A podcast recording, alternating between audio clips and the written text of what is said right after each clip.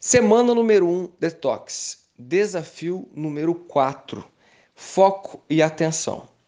Galera, não é novidade para ninguém que nós somos super estimulados por um excesso de informações tremenda todos os dias.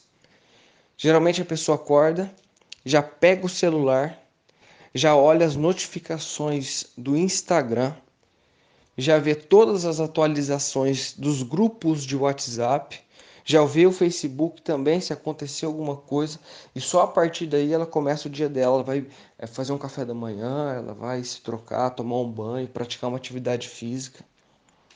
E durante o dia dela, ela está trocando a atenção o tempo inteiro. Você já deve ter ouvido que mulheres são muito boas em cuidar de várias coisas ao mesmo tempo. Dizem, ah, a mulher ela cozinha, ela cuida do filho, ela assiste televisão enquanto ela está no telefone conversando com a mãe dela. Isso é mentira. A mulher ela pode ser boa em trocar de atenção rapidamente. Por quê? Porque é impossível você conseguir colocar foco total em duas coisas ao mesmo tempo. Você pode trocar o foco, trocar, mas não conseguir administrar os dois ao mesmo tempo. Isso é impossível. Se você for estudar foco, produtividade, você vai entender esse conceito. E o que nós estamos fazendo geralmente é isso daí.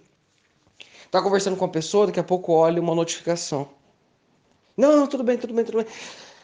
E isso, não sei se vocês é, perceberam, está desenvolvendo um número enorme de TDA, déficit de atenção, síndrome do pensamento acelerado, ansiedade, pelo excesso de informações que a pessoa coloca na mente dela.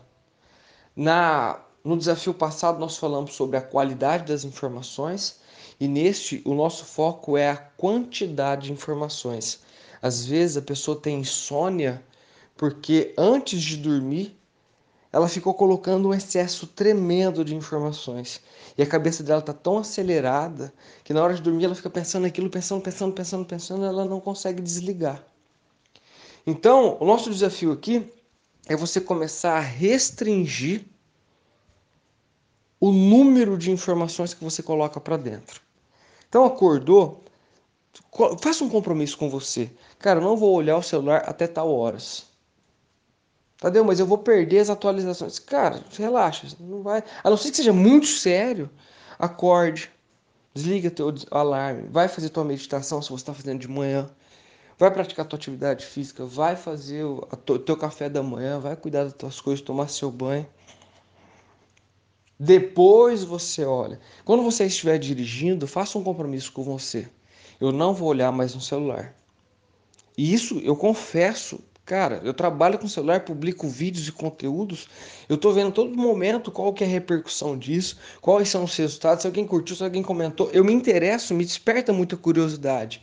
Então, esse é um controle que eu faço comigo mesmo. Tá dirigindo, não olhe o celular. Tá conversando com alguém, principalmente, eu acredito até que é uma falta de respeito, está conversando com alguém, recebe uma notificação, abre o celular na frente da pessoa, começa a responder a notificação enquanto ela está conversando com você.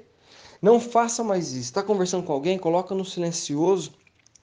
Porque às vezes tá, você percebe que está conversando, a pessoa está viajando nos pensamentos. Ela está pensando na próxima coisa que ela vai falar. Então, conversando com alguém, tenha uma escuta empática, presta atenção no que o outro fala, de verdade, esteja presente de corpo e alma. Chegou a noite, Estabeleça uma, um horário para você. Olha, a partir das 10 e meia eu não vou ver mais redes sociais. A partir das 10 vou colocar meu celular no criado mudo, vou carregar e não vejo mais. Posso ler alguma coisa, posso assistir um seriado, um filme, sei lá o que que você gosta, mas eu não vou colocar um número tremendo de informações na minha cabeça. E principalmente informações que não são úteis, informações que não vão te ajudar. Beleza, galera? Então, recapitulando nosso desafio. Na, no desafio passado, nós falamos sobre a qualidade das informações, e nesse desafio, nós estamos falando sobre quantidade. Isso também vai promover um equilíbrio para o seu dia. Um grande abraço para todos, um excelente feriado, até mais. Tchau, tchau.